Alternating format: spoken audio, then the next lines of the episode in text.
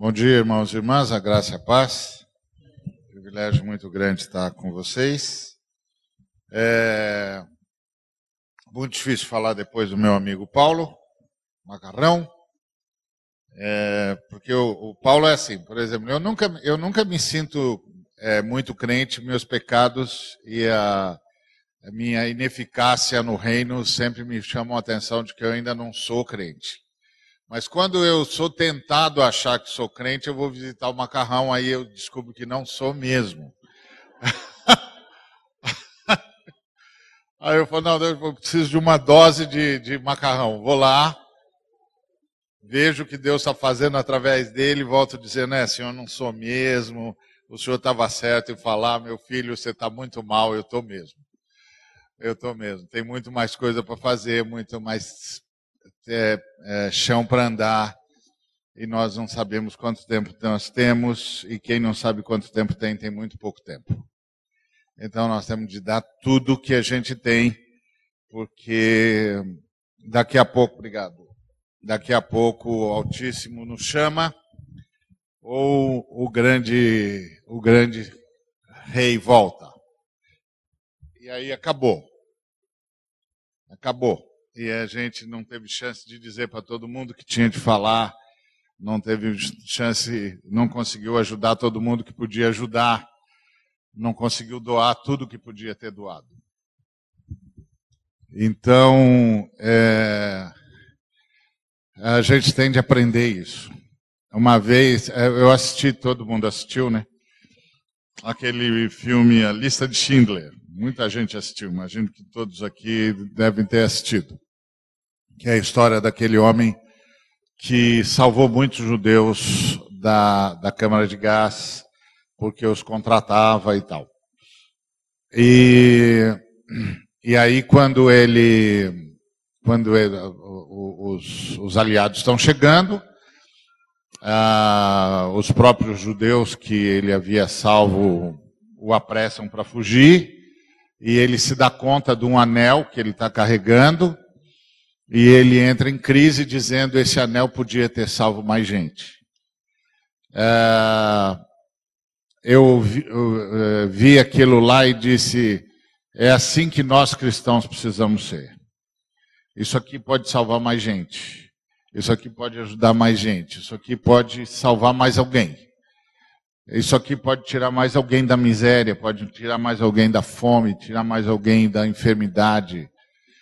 Ah, alguém tem de testemunhar que o inferno não dará a última palavra na história. Alguém tem de testemunhar que a última palavra na história será dada pela ressurreição de nosso Senhor e Salvador Jesus Cristo. A gente sabe que isso é verdade do ponto de vista da, da doutrina. A gente sabe que Jesus vai voltar, a gente sabe que Jesus ressuscitou, a gente sabe que Jesus está vivo, a gente sabe que Jesus vem e que com ele vem o no, novo céu e nova terra onde habita a justiça. A gente sabe que tudo isso está feito. Só que isso tende a aparecer no nosso jeito de viver.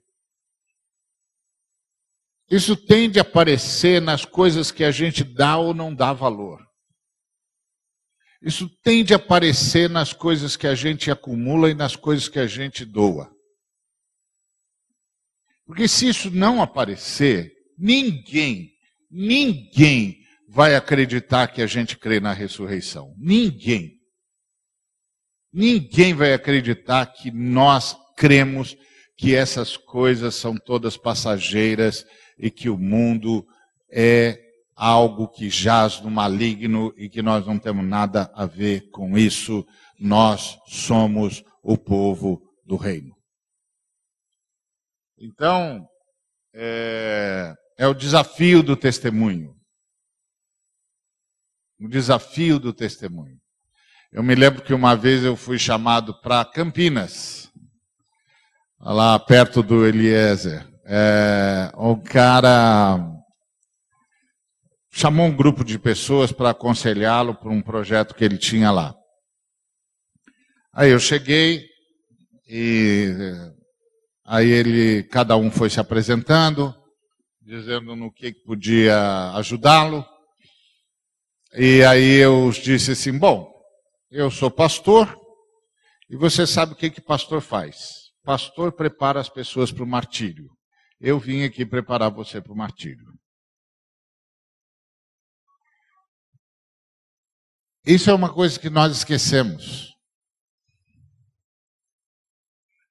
Isso é uma coisa que nós esquecemos. Nós estamos aqui para preparar as pessoas para o martírio.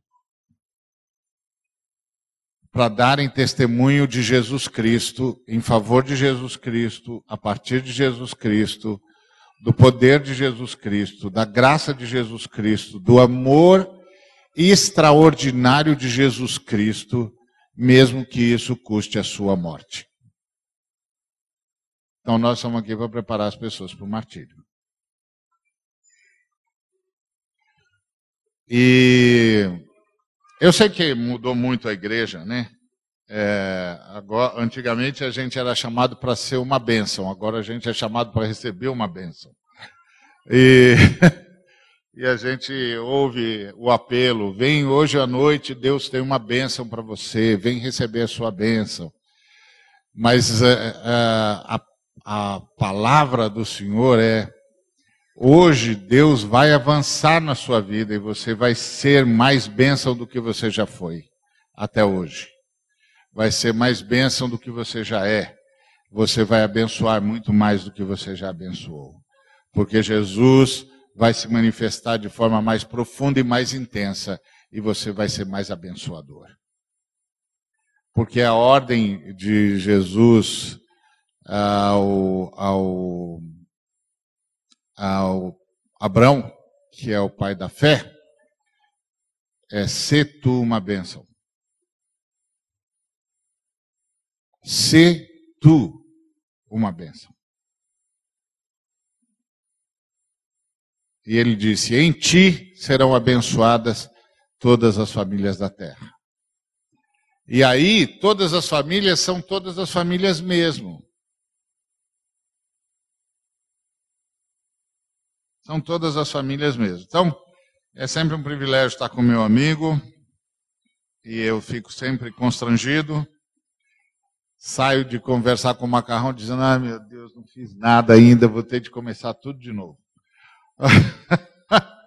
Mas eu estou na estrada, pelo menos eu estou na estrada. Né?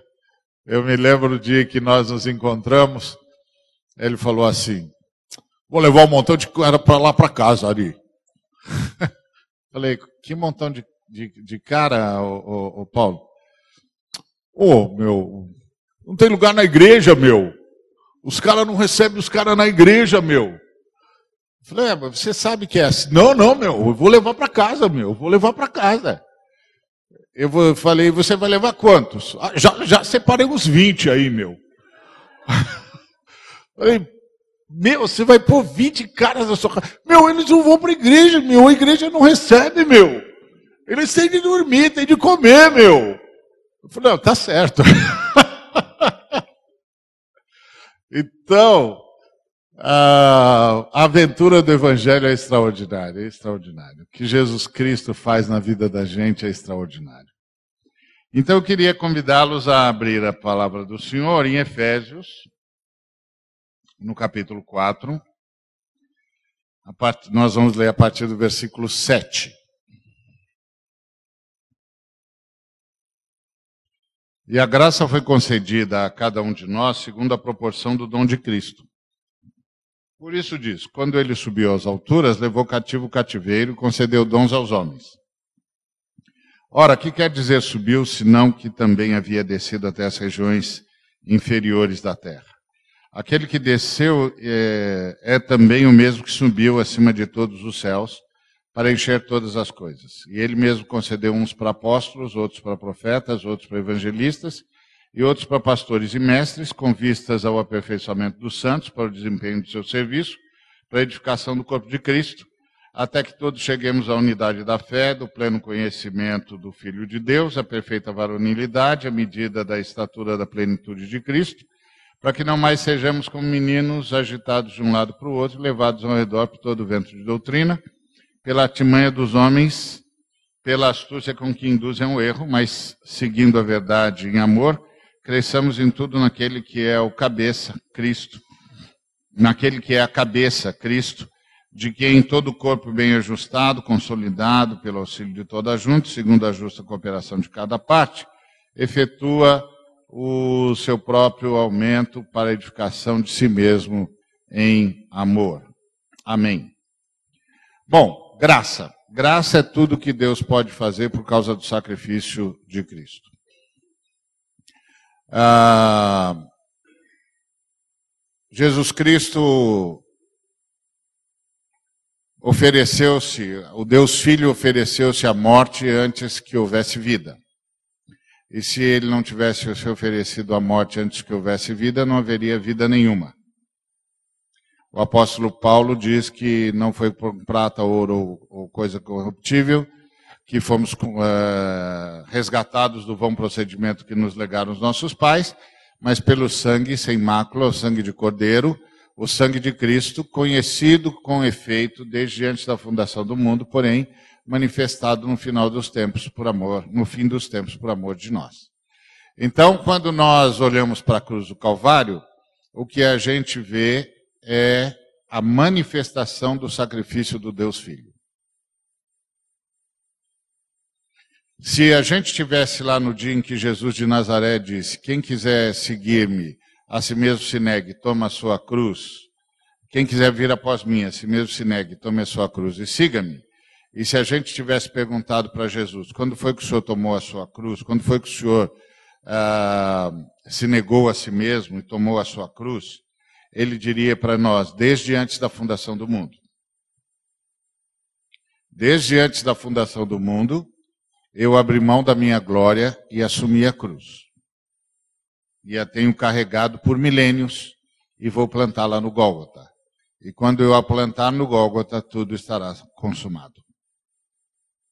Então, ah, nós seguimos ao Senhor Jesus, que é a pessoa da Trindade, que em nome da Trindade abandonou a sua glória, abraçou a morte para que nós pudéssemos ter vida. E fez isso antes da fundação do mundo. Se a gente olhasse a balança assim, dois pratos, equilibrados pela justiça, e a gente pensasse que aí a gente está aqui e aí a gente peca, a balança faz isso, e quando isso acontece, tudo deveria deixar de existir, porque nós rompemos com Deus e tudo que rompe com Deus perde o direito de continuar na história perde o direito à existência, porque é em Deus que nós vivemos, nos movemos e existimos. E aí a gente olha assustado e vê que nós pecamos, mas a gente não deixou de existir. O que que a gente não percebeu? Que quando entramos na balança, a balança não estava assim, a balança estava assim. O que estava aqui era a morte do cordeiro. Então, quando nós pecamos, a balança fez isso e a morte do cordeiro sustentou todo o universo. Por isso todas as coisas foram criadas nele, por ele e para ele, e acrescenta João, sem ele nada do que foi feito se fez. Primeiro Deus decretou haja cruz e então valeu a pena dizer haja luz. Graça é tudo que Deus pode fazer por causa do sacrifício do Cristo. Primeira coisa que Deus pôde fazer por causa do sacrifício de Cristo foi criar.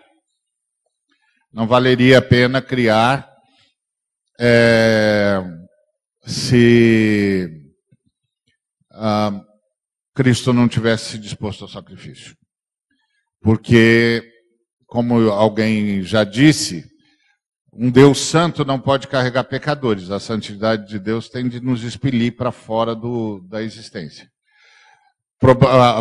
A, beleza é que entre a santidade de Deus e a pecaminosidade humana está o sangue de Cristo. Então, o sangue de Cristo é que faz a mediação entre nós, de modo que o sangue de Cristo é o remédio que impede que a gente seja expelido para a inexistência.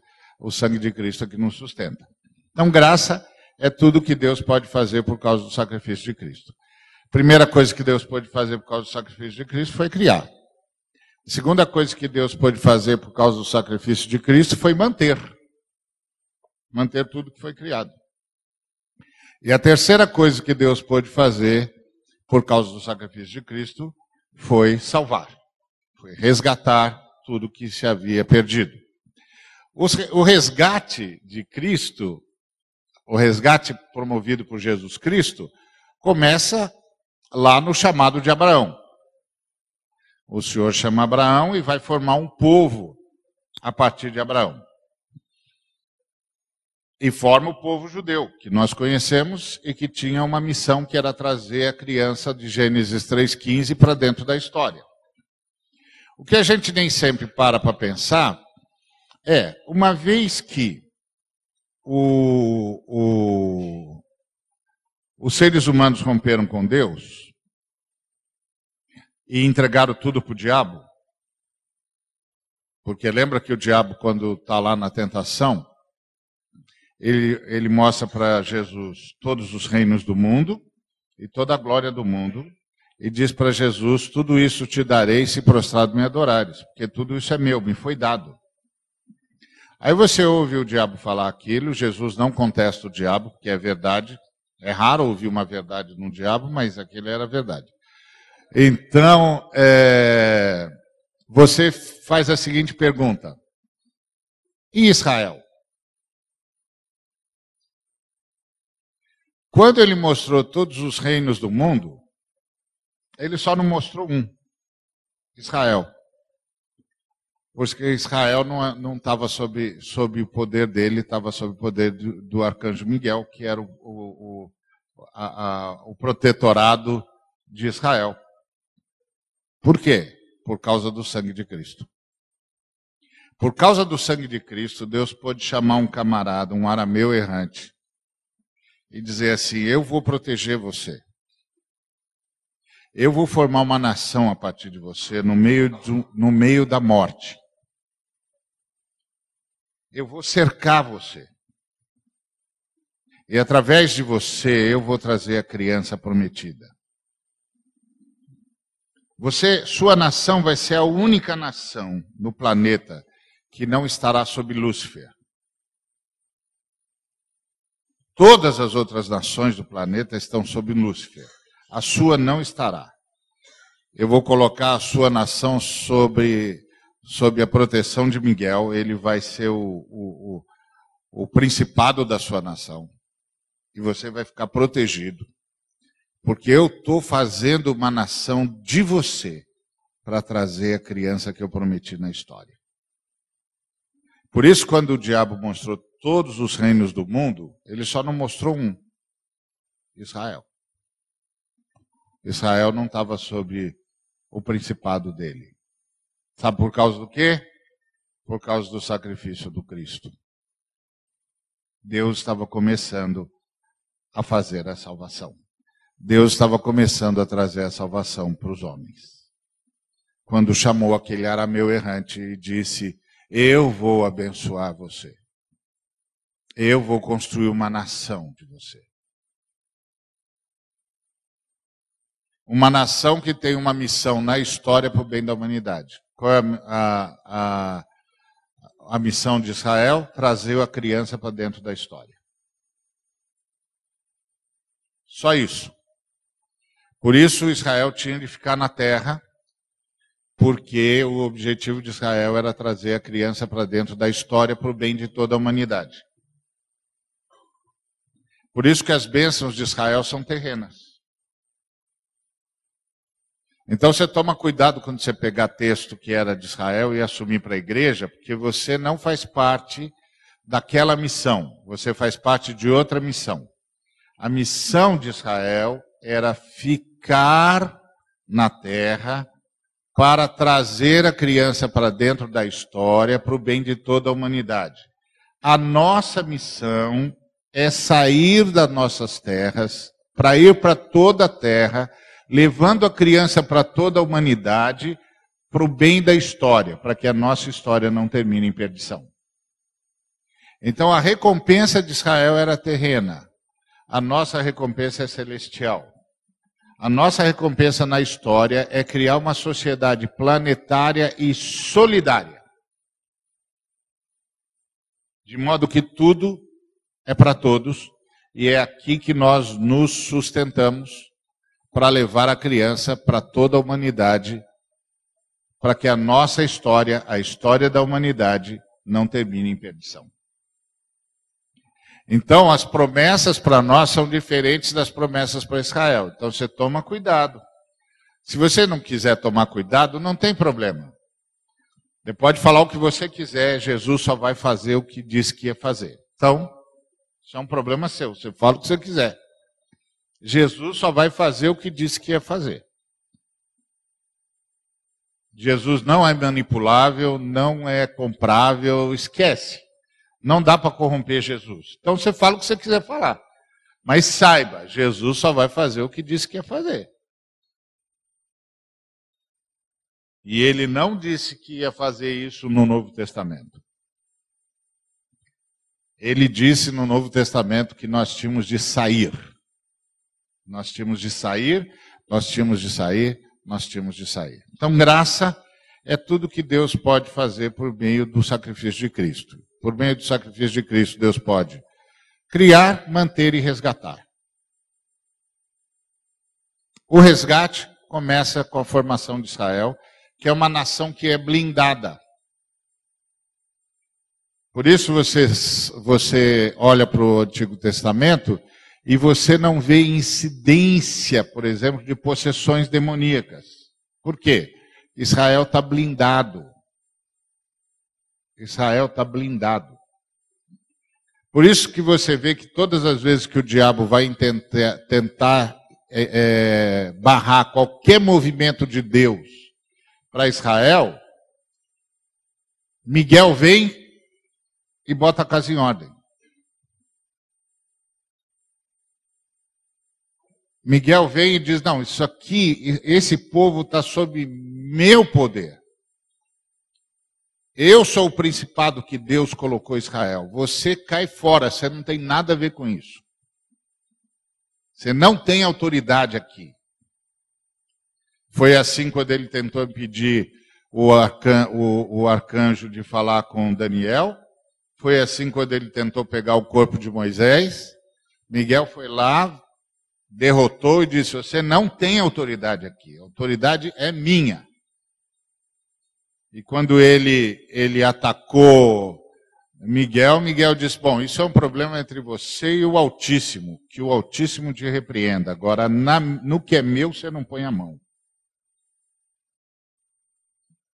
Simples assim. Sabe por, por que isso? Por causa do sacrifício do cordeiro. Por causa do sacrifício do cordeiro. Então, graça é tudo que Deus pode fazer. Então, está tá conseguindo. Você percebe a graça onde eu e você pensávamos que só tinha lei? Não. Era graça o tempo todo. Era graça o tempo todo aquilo só pôde acontecer e eles só puderam receber as leis e Moisés só pôde subir no monte Sinai e o Senhor só pôde aparecer na sarça para Moisés por causa do sacrifício do cordeiro. Sempre foi graça. Sempre foi graça. E quando Moisés trouxe a lei, foi para deixar claro para todo mundo que a gente tinha de esperar por um derramamento profundo da graça. Que a graça tinha de vir plenamente. Porque o sacrifício do cordeiro não bastava. O cordeiro animal, né? Não estou falando do Cordeiro de Deus. Cordeiro animal não bastava. Precisava ver o sacrifício definitivo. A manifestação do sacrifício definitivo. que é anterior à fundação do mundo. Então, graça é isso. Então, essa graça foi concedida a cada um de nós, diz o apóstolo Paulo, na proporção do dom de Cristo. Agora, por isso diz: quando ele subiu às alturas, levou cativo o cativeiro e concedeu dons aos homens. Então, nós temos aqui uma informação muito interessante: que Jesus mudou o status dos homens, o status dos homens. Antigamente, nós podíamos ser ungidos pelo Espírito Santo, mas não podíamos ser habitados pelo Espírito Santo. Então você tem toda aquela gama de, de profetas e, e, patriarcas e tal, todos eles foram ungidos pelo Espírito Santo, mas nenhum deles foi habitado pelo Espírito Santo, porque faltava a manifestação final do sacrifício. Sem a manifestação final do sacrifício, que é a cruz, não podia haver habitação do Espírito Santo. Então os homens ainda estavam sob cativeiro. Mas o Senhor levou cativo o cativeiro. Agora, graças ao sacrifício do Cordeiro, os homens não só podem receber dons, mas podem receber o próprio Espírito Santo. Porque os dons são vêm de dentro para fora, é a presença do Espírito Santo em nós, transbordando-se em nós através dos dons, do serviço, etc, etc. Então ele diz que Jesus subiu, quer dizer, ele desceu até as regiões inferiores da terra, venceu a morte, subiu acima de todos os céus para encher todas as coisas, para dar significado a todas as coisas, para libertar todas as coisas, para que todas as coisas fizessem sentido uh, na existência. Porque até que tudo seja preenchido por Cristo, não faz sentido. Até que tudo esteja sendo feito só para a glória de Cristo, não faz sentido. Ou seja, você trabalha com o quê? O seu trabalho é para a glória de Cristo e glorifica Cristo? Se não é para a glória de Cristo, não glorifica Cristo, está sem sentido. Por aí vai. E isso é verdade com todas as coisas. Eu, eu pus no, no, na internet uma, uma um, um, texto pequeno que era um, um, um irmão empresário chega para o mestre e diz assim: Mestre, eu queria que você orasse pelos meus negócios. Aí o mestre diz assim: Não posso. Não posso orar pelos seus negócios. Aí o empresário, o irmão empresário diz assim: Por que, que você não pode orar pelos meus negócios? E o mestre diz: Porque eu só tenho autorização de orar pelos negócios de Cristo. Aí o irmão empresário diz: E que negócios que Cristo tem? E o mestre diz: Esse que você chama de seu.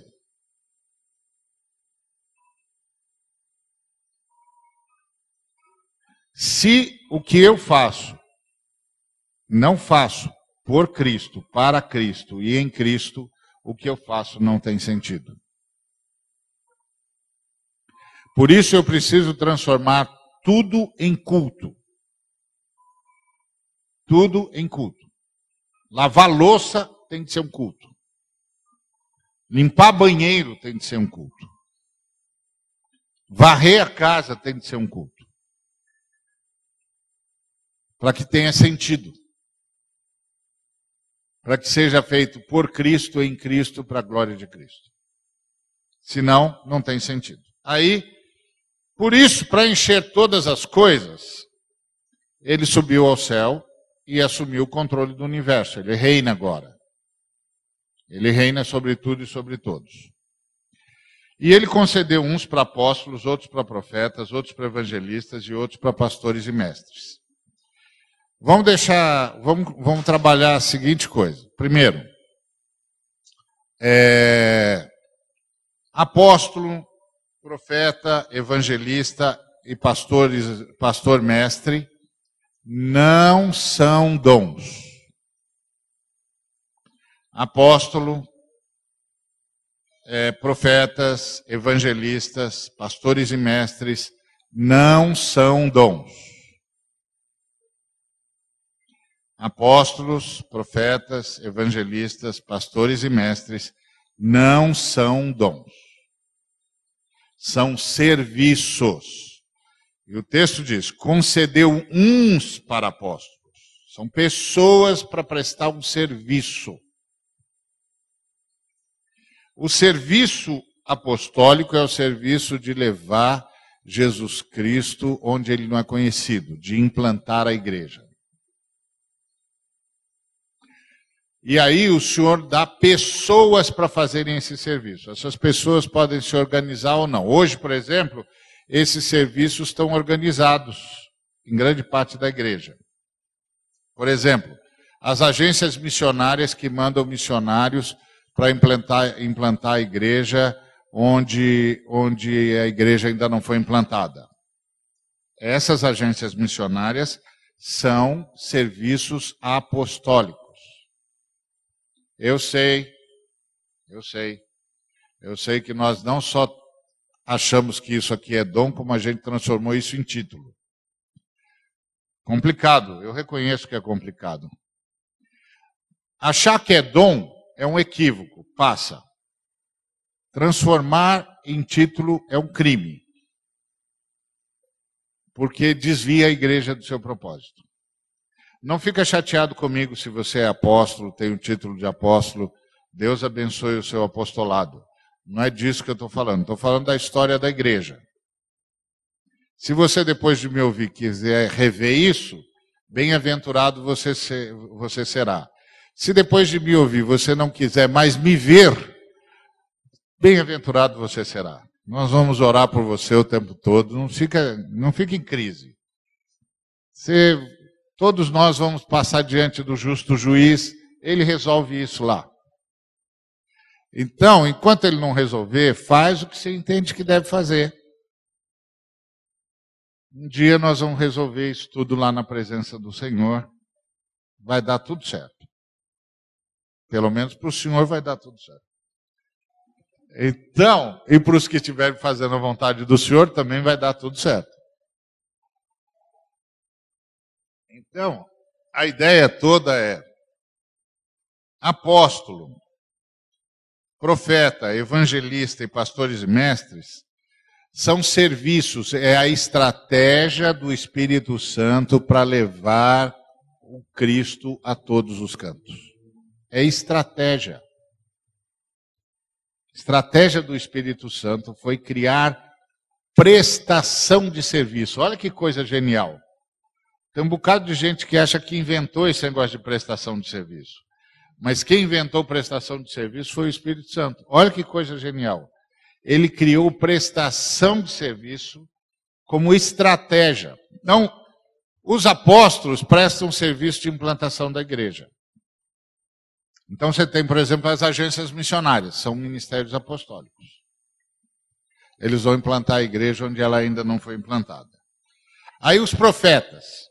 Quem são os profetas? Os profetas são aqueles que lutam pelos direitos humanos, pela ecologia, porque o profeta é aquele que corrige rumos para salvar o futuro.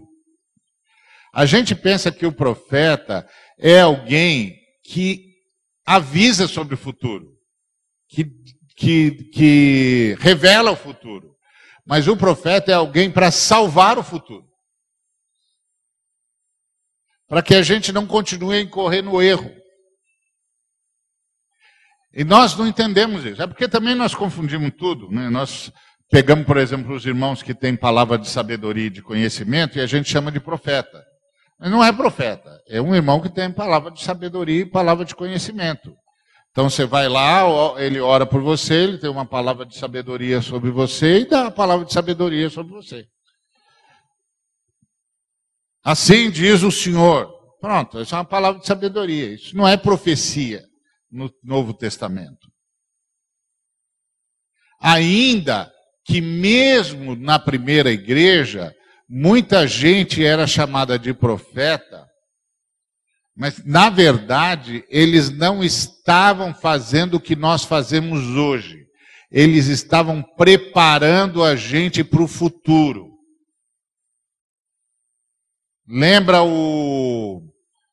o esqueço o, o profeta que falou para o pro, pro Paulo, camarada que tem esse cinto aqui, é, o senhor manda dizer que. Lembra o nome dele? Alguém lembra?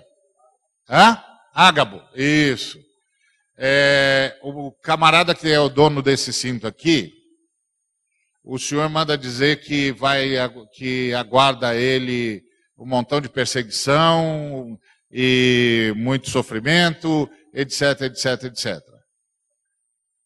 O que, que a igreja fez? Deixou de enviar o Paulo? Não. Não. Apenas preparou o Paulo para o que ele enfrentar. E orou para o Paulo, sobre o Paulo, para que Deus desse a ele graça para enfrentar o sofrimento que ele tinha de enfrentar. O profeta vem para preparar a igreja para o futuro e para salvar o futuro. Eu sei que você gosta de ouvir palavra de sabedoria. Ótimo, pode ouvir. Mas é palavra de sabedoria, porque profecia é para preparar a igreja para o futuro e para corrigir o futuro. Então, por exemplo, os irmãos que têm, que criam organizações para direitos humanos ou para ajudar a socorrer o planeta. São ministérios proféticos. São ministérios que corrigem o rumo da igreja para salvar o futuro. Para que o futuro não seja ameaçado. Como eu e você caímos na esparrela do determinismo, nós não percebemos tantas e quantas vezes Deus invade a história para salvar o futuro. Para garantir o futuro. Para garantir a história da salvação. Isso é porque nós caímos na esparrela do determinismo. Nós achamos que tudo está determinado. Mas não está. Você diz assim, como é que você diz isso? Olha, eu digo isso porque está na Bíblia. Por exemplo, está na Bíblia que aqueles que os, que os fraudulentos e os sanguinários não viverão metade dos seus dias. Está vendo? Encurtaram seus dias. Está na Bíblia que quem, quem vive pela espada morre pela espada, morre mais cedo. Encurtou os seus dias. Está na Bíblia que, que quem honra o pai e a mãe vive mais tempo. Está na Bíblia que quem toma a ceia indignamente morre mais cedo. Está na Bíblia.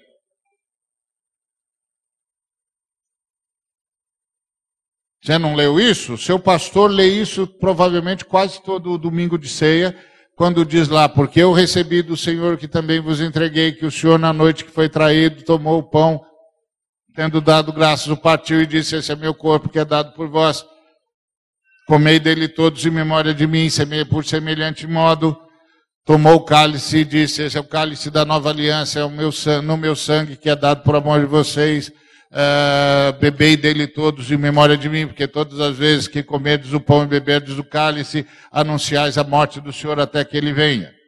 E aí o Paulo diz: Por isso examine-se cada, cada homem a si mesmo porque justamente por causa de, da, da falta de discernimento do corpo, não poucos entre vocês adoecem e não poucos entre vocês morrem mais cedo. Está escrito que você não vai até o fim do capítulo. Então não está determinado. Não está determinado. Nós estamos vivendo a história, isso aqui não é um teatro. Tem gente que, há, que tem crente que acha que isso é um teatro. E por isso ele descansa nas suas bênçãos e não se sente responsável pelas mazelas que estão ao seu lado. Porque ele acha que está determinado. Mas não está determinado. É para isso que tem ministério profético para corrigir os equívocos em relação ao futuro e para salvar o futuro para a história da salvação. Não está determinado. Ah, o camarada disse, não, mas lá no Salmo 139, o, o Davi diz que todos os dias deles estavam contados e determinados. Ué, você está querendo dizer então que o Davi estava falando que foi Deus que determinou que ele ia estuprar Batseba? Porque foi um estupro aquilo lá. Você está dizendo que foi Deus que determinou que ele ia fazer aquela covardia com Urias? Imagina Urias chegando na presença de Deus e dizendo assim: Deus, eu sou um Eteu. Eu rompi com os meus deuses e reconheci que só o Senhor era Deus. Passei a viver para a tua honra e tua glória, a obedecer a tua lei me circuncidei. Criei os meus filhos nas tuas leis. Olha o que o rei fez comigo. E eu, Deus, eu era um dos gaditas.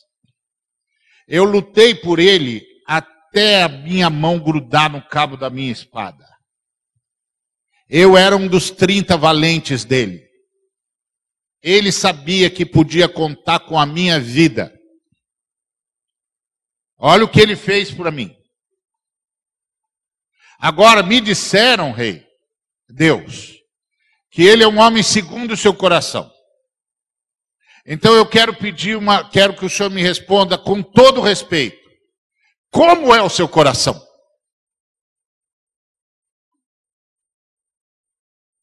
Tá vendo? Esse é o problema de ler a Bíblia pela metade. Tem de pensar quando lê a Bíblia. O que Davi estava dizendo é que Deus sabia de mim o tempo todo e continuou investindo em mim. E isso é verdade para ele e é verdade para cada um de nós. Mas não que Deus é responsável pelo pecado dele. O pecado dele é problema dele. Por isso ele foi castigado pelo pecado dele. Deus disse para ele: O que você fez às escondidas vai ser feito na varanda da sua casa. E tem mais.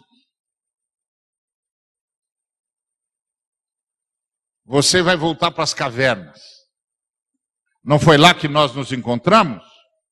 Então você vai voltar para as cavernas para você saber de novo quem você é e a quem você serve.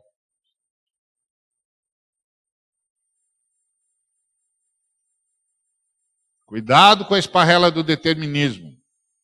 É a esparrela do determinismo que está fazendo pastores perderem a simplicidade e se tornarem tiranos. Lembrem-se, nós, os pastores, seremos julgados com muito maior severidade do que os outros.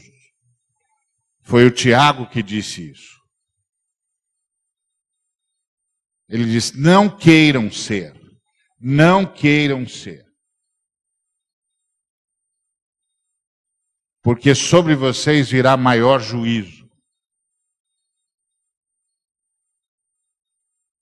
Não queiram ser.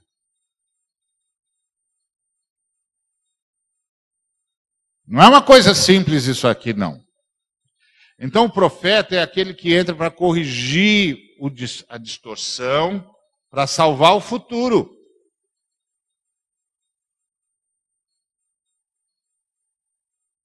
E aí levanta, Deus levanta um montão de profetas, gente que luta pelos direitos humanos, gente que luta pelo, pelos pobres, gente que luta pelos encarcerados, gente que luta pela justiça, gente que luta pela terra, tudo em nome de Jesus para salvar o futuro. Porque todo o trabalho do diabo é provocar, levar-nos a provocar a ira de Deus de tal maneira que Deus nos julgue e nos erradique da história. Então o profeta vem e luta para que a justiça se implante. Enquanto a justiça vai se implantando, o, o, o processo histórico de, da história da salvação continua em curso, sem ameaça.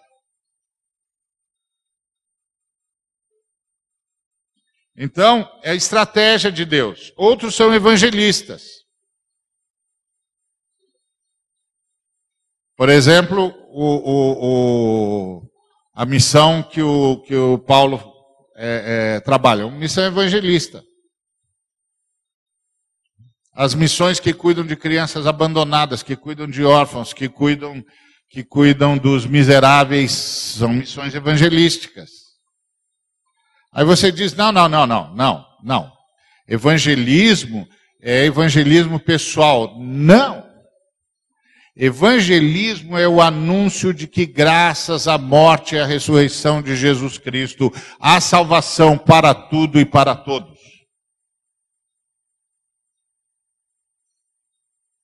Evangelizar é anunciar que, graças à morte e à ressurreição de nosso Senhor e Salvador Jesus Cristo, há salvação disponível para tudo e para todos que as relações sociais podem ser salvas, que a sociedade como tal pode ser salva e que o indivíduo pode ser salvo.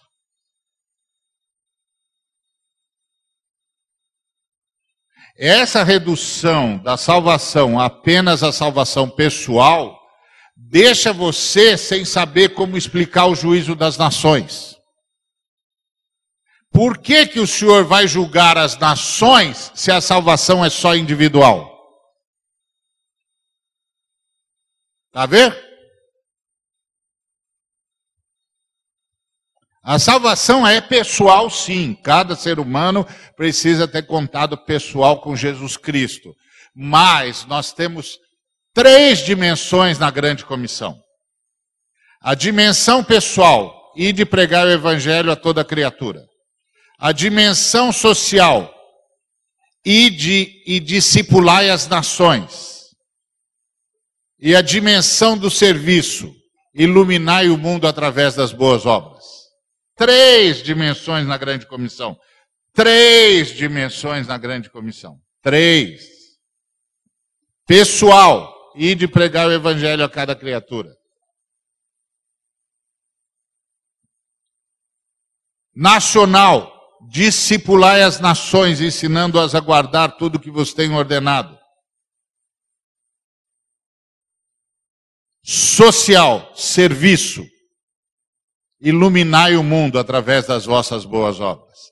Três dimensões. Três.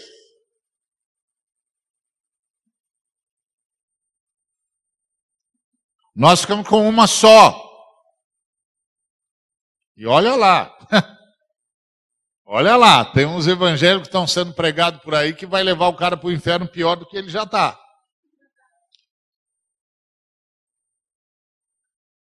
Verdade.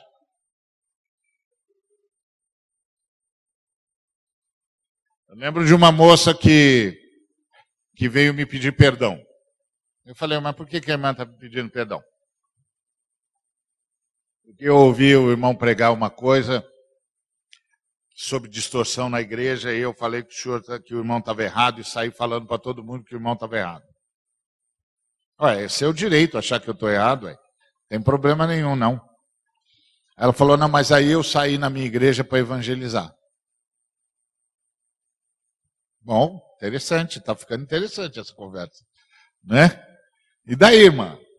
Daí o menino que estava evangelizando comigo, virou para um grupo de jovens que estava vindo e disse assim: Vocês não gostariam de ter carro novo, de morar num apartamento bom, de viver uma vida de sucesso?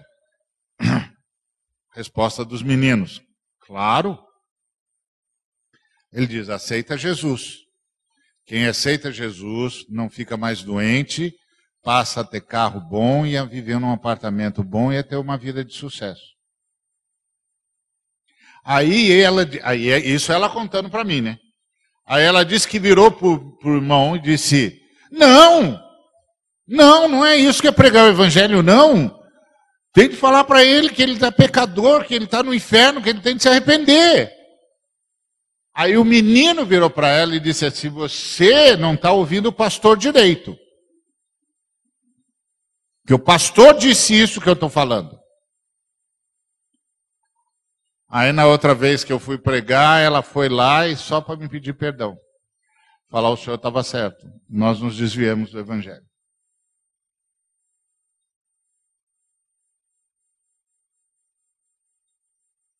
Então, esse tipo de pregação do evangelho leva o sujeito para um inferno pior do que ele já estava.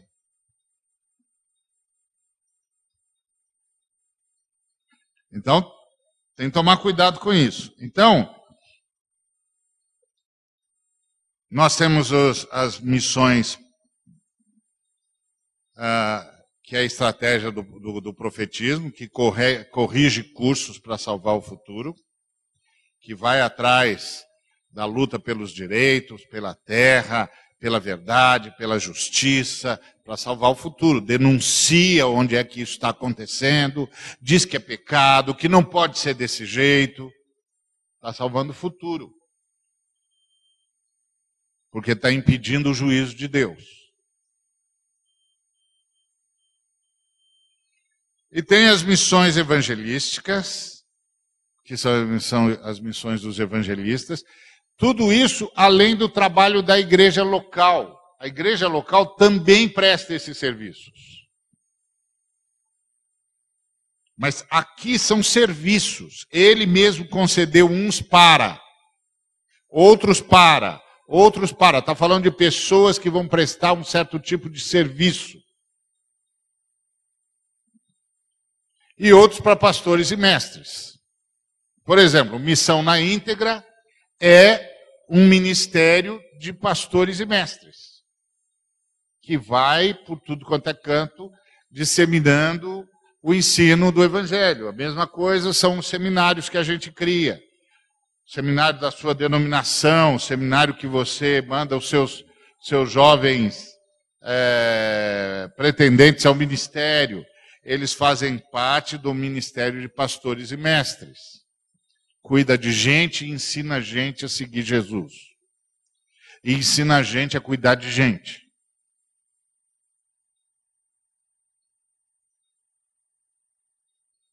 E faz isso dentro da igreja e para fora da igreja.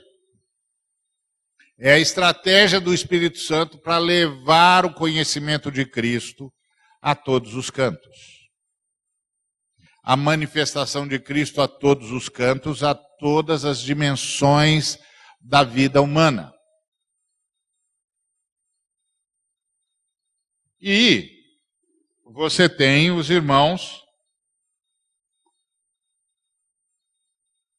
que fazem parte do serviço de sustentação, que são os nossos irmãos e irmãs que tem dom de administração, que tem dom de governo, dom de contribuição e dom de presidência.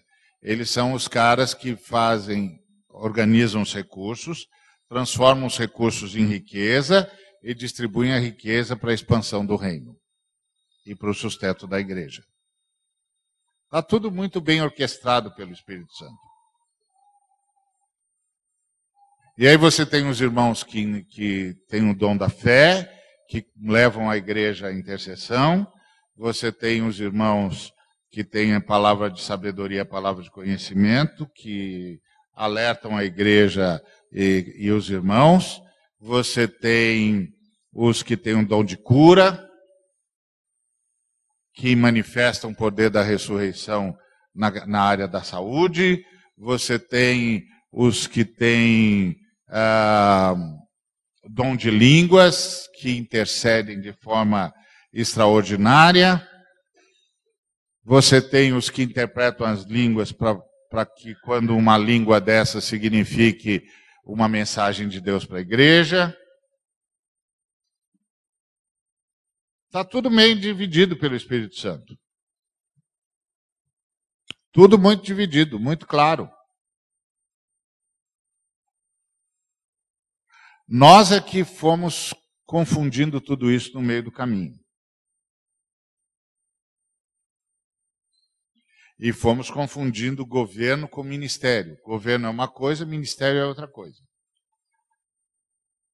Ministério é dado a todo cristão.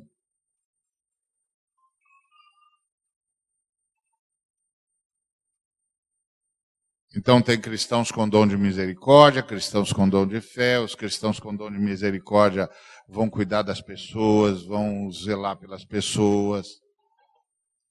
A minha amiga Rita de Cássia lá, ela tem um dom da misericórdia. Apacenta a pessoa o tempo todo. É dom de misericórdia. E assim tem tantos outros. E aqui não são dons, são serviços. Claro que todo mundo que está exercendo esse serviço tem algum dom, claro. Mas são serviços. Então, na igreja você tem os dons.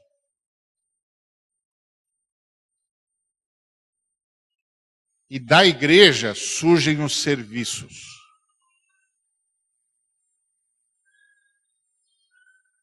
Esses serviços são a estratégia do Espírito Santo para levar a missão para todos os cantos, para levar o Cristo para todos os cantos. E em todas as dimensões da vida humana.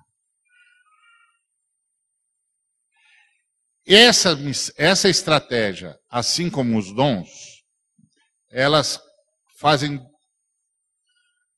dois projetos o projeto da proclamação e o projeto do aperfeiçoamento. Os santos vão sendo abençoados por esses serviços também e vão crescendo para usar melhor os seus dons. Aperfeiçoamento dos santos para o desempenho do seu serviço para a edificação do corpo de Cristo. Então o Senhor levanta os serviços, esses serviços invadem o mundo, mas também irradiam para a igreja. No mundo, eles causam a conversão, causam o estabelecimento da sinalização do reino de Deus. E na igreja, eles causam o aperfeiçoamento. Então, por exemplo, o irmão usava o dom X. Aí ele entra em contato com um serviço de pastor mestre, qualquer. Passa a usar o dom dele melhor do que usava para a educação da igreja. Entra em contato com um serviço apostólico qualquer, passa a usar o dom dele melhor para a pregação do evangelho na região onde ele mora. Para o desempenho do seu serviço.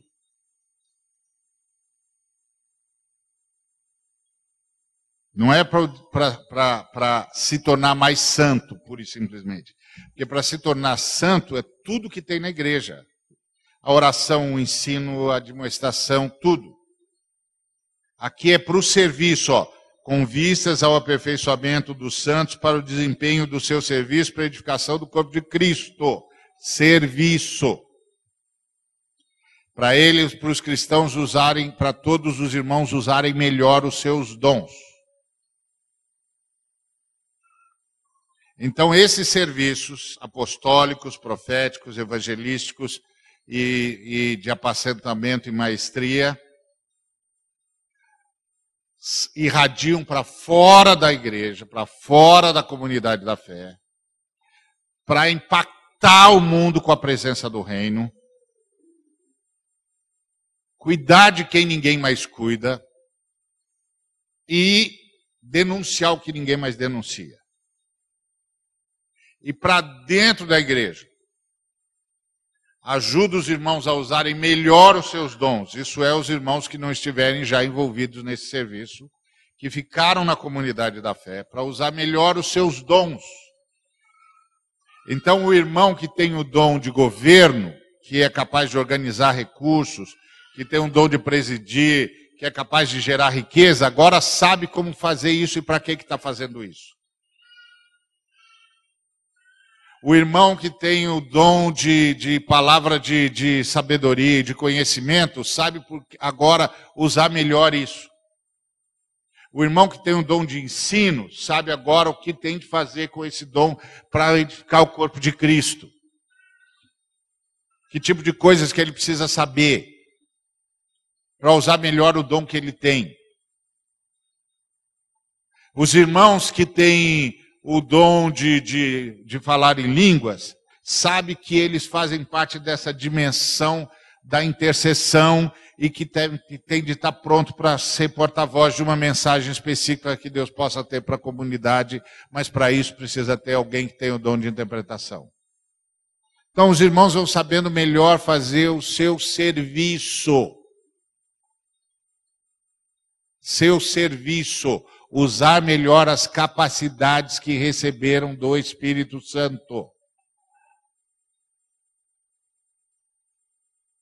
E aí todo mundo vai trabalhando junto. E vai fazendo o que tem de fazer para apressar a volta de Cristo.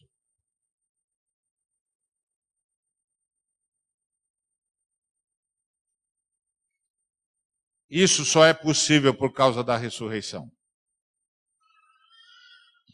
Até a cruz, tudo foi sustentado. A partir da, ressurreição, tudo é recriado. Tudo é regenerado. Que é o que o Paulo falou aqui para a gente. E o primeiro, a primeira manifestação da regeneração somos nós. Da luz da, da, da ressurreição somos nós. E nós, que somos as primícias, os primeiros a experimentarem o poder do reino de Deus, que é o poder da ressurreição, somos canal, recebemos dons, alguns de nós são canalizados para serviços, mas todos nós temos dons para edificar o corpo de Cristo, para prestar serviço e edificar o corpo de Cristo. E esses dons também abarcam a nossa formação. Porque o Senhor foi nos conduzindo, foi nos dando direção e nós fomos nos formando segundo a instrução dele. Isso também faz parte dos dons de Deus e a gente vai usar a nossa formação para a edificação do corpo e para a, o anúncio do evangelho. Então, quando a Bíblia fala em edificação do corpo, não está falando nem em adoração, nem está falando em santidade. Adoração e santidade está na figura da noiva. A noiva adora, a noiva é santificada. Não está escrito isso na Bíblia? Que o Senhor Jesus se sacrifica pela noiva para a santificar. Está escrito ou não está escrito? Então, santificação é, é a figura da igreja como noiva de Cristo. Adoração é a figura da igreja como noiva de Cristo. Corpo de Cristo é a figura de, da igreja como instrumento a partir do qual Jesus Cristo estabelece o seu reino.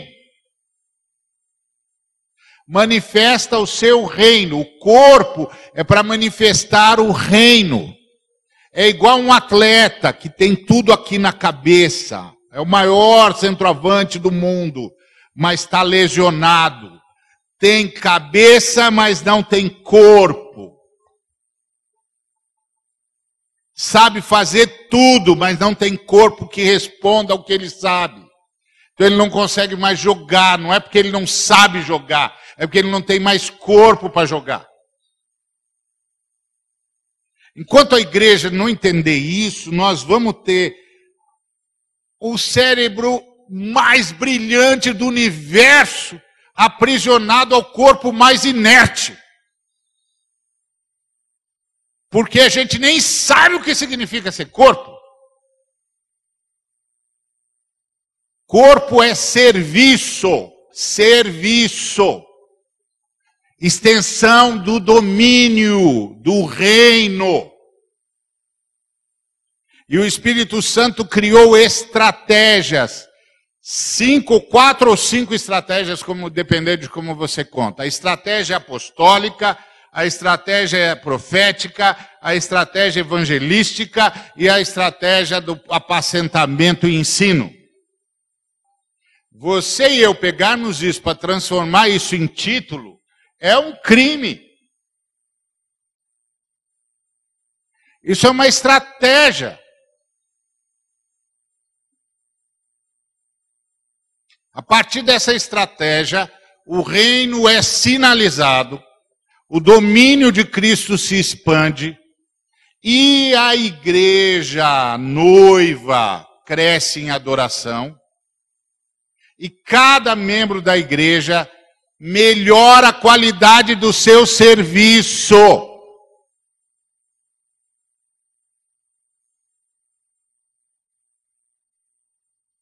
que agora ele sabe, ele ouviu os ministérios proféticos dizendo que tem de cuidar do planeta, ele sai para cuidar do planeta, ele usa melhor o dom que tem. Ele usa melhor o, o, os negócios de Jesus Cristo que ele administra. Porque ele é de Jesus Cristo. Então, quem é de Jesus Cristo não tem mais nada. Jesus Cristo tem tudo. Então ele vai usar melhor, vai administrar melhor as coisas de Jesus Cristo para ser mais eficaz no serviço. Seja dentro da comunidade, seja para sinalizar o reino de Deus no mundo.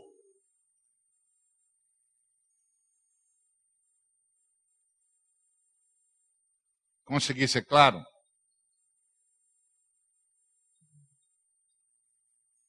Sim ou não? Ótimo. Então, é serviço, o corpo tem de se ajustar. Nós temos de engrenar os nossos serviços para sermos eficazes como igreja local e como ministérios.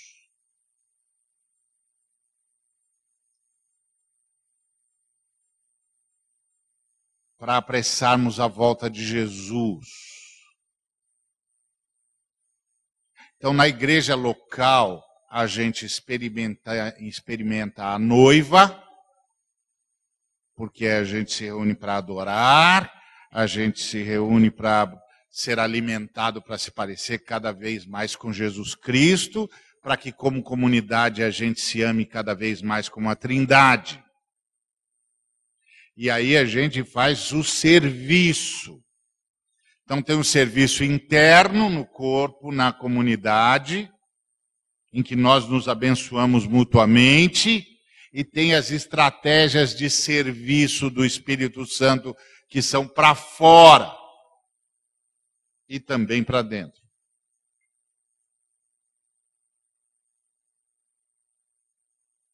Então, os, os evangelistas que vão levar essa grande mensagem. Só que essa mensagem não é um discurso, é uma prática.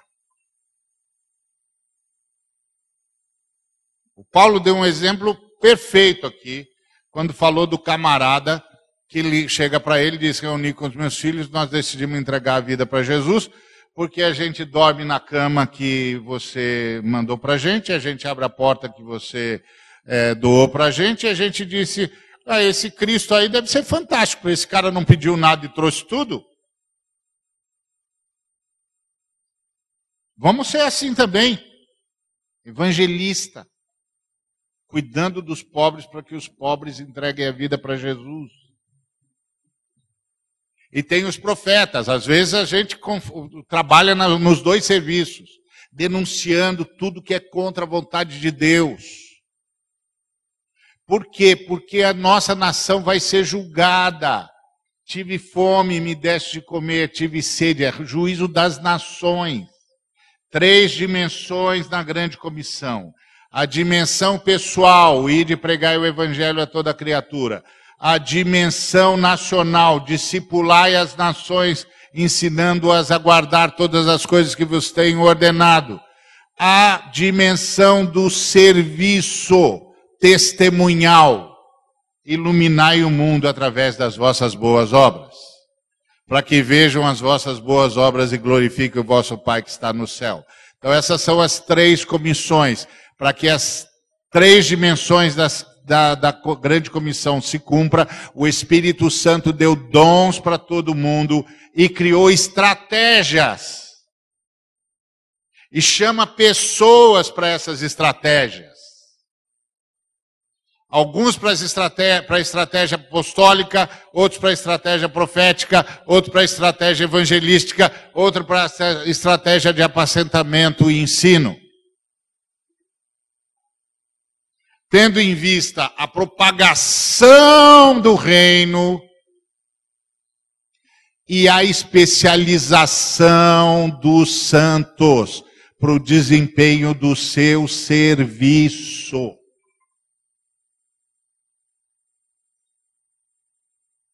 serviço. Está escrito serviço aqui no texto? É serviço mesmo, serviço. O corpo é o meio através do qual o Cristo exerce a sua autoridade. E para ser o cabeça sobre todas as coisas, o deu à igreja que é o seu corpo. A plenitude daquele que enche todo, tudo em todas as coisas para ser o cabeça sobre todas as coisas, o deu à igreja, que é o seu corpo. A igreja, como corpo, é o instrumento através do qual o Cristo exerce o seu domínio na história. A igreja, como noiva, é o meio através do qual o Cristo recebe a sua adoração, a adoração que faz jus na história. Então a igreja tem a dimensão corpórea e tem a dimensão conjugal. Na dimensão corpórea, como o corpo de Cristo, a igreja leva, expande o reino de Deus. E na dimensão conjugal, a igreja se santifica para o noivo e louva, exalta o noivo, glorifica o noivo, presta culto ao noivo.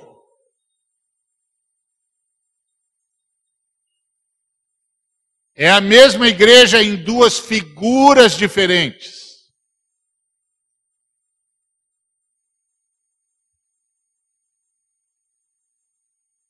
Está claro? Fui claro?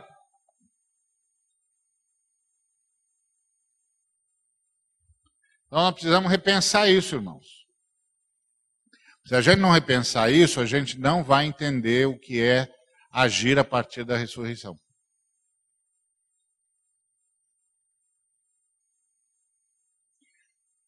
Primeira fase da história da salvação é sob a sombra da cruz. A segunda fase da história da salvação é sob a luz da ressurreição. Amém? Que Deus nos abençoe.